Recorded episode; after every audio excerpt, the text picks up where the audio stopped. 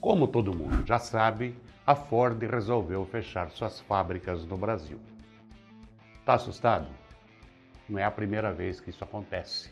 Uma montadora deixar de fabricar determinados modelos ou todos, simplesmente parar. Vamos lembrar um pouquinho da história. A Auto Union fabricava um carro chamado DKV, motor de dois tempos, três cilindros, três bobinas, barulhento. Para comprar era DKV, mas para vender era DKH. A Volkswagen comprou a Auto Union e deu fim ao DKV. A Willis Overland fabricava diversos modelos, como o Aero Willis, o Aero Itamaraty, a Rural e o famoso Jeep, aquele Jeep antigo, não esse Jeep novo aí cheio de história. Bom, a Ford comprou o Willis e continuou produzindo a Rural e o Jeep durante algum tempo.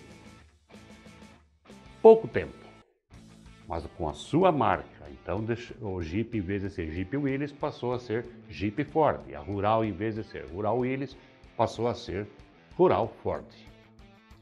A Carmanguia, que fabricava um modelo esportivo, foi comprada pela Volkswagen.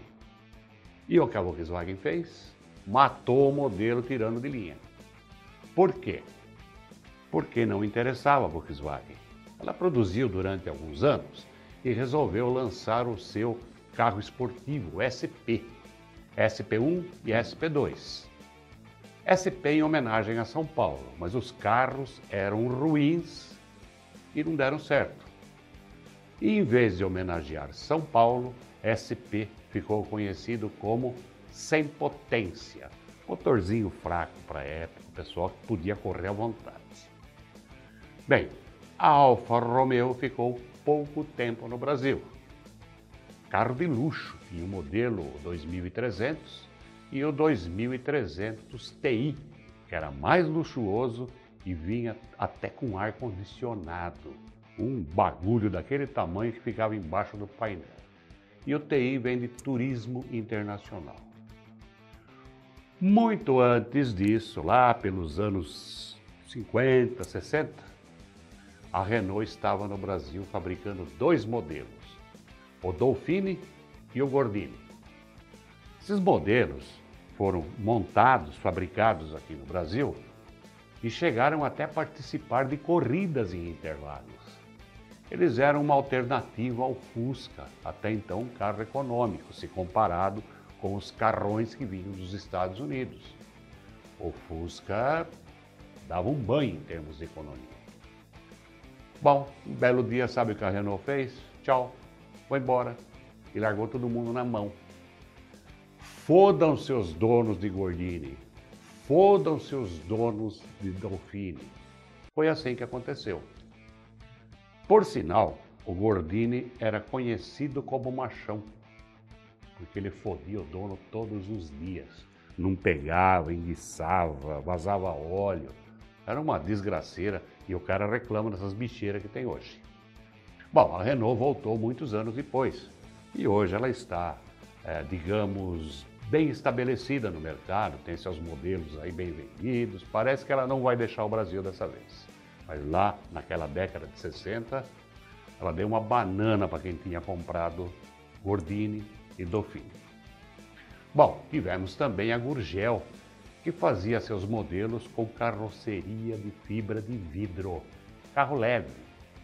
A Gurgel, por sinal, fez o primeiro carro elétrico aqui no Brasil.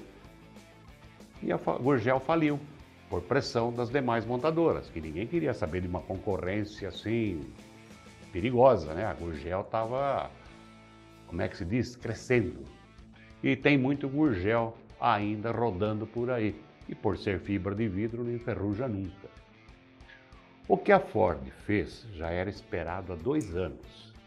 A Ford estava perdendo vez no mercado. Os outros modelos aí estavam dominando vendas.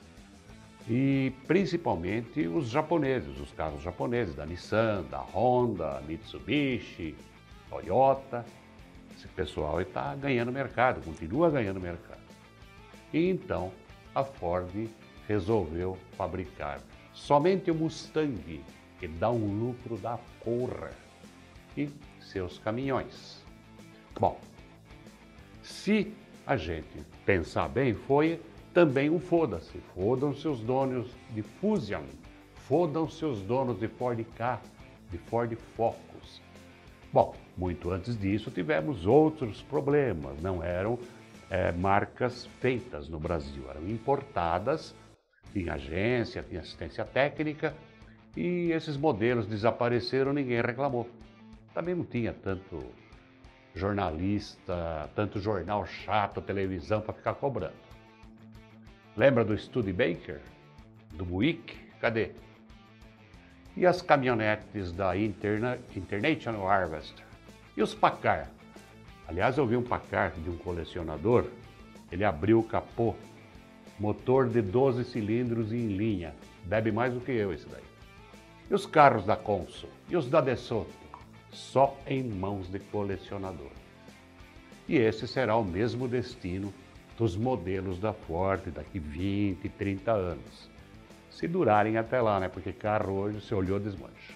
Enfim, tchau Ford, foda-se.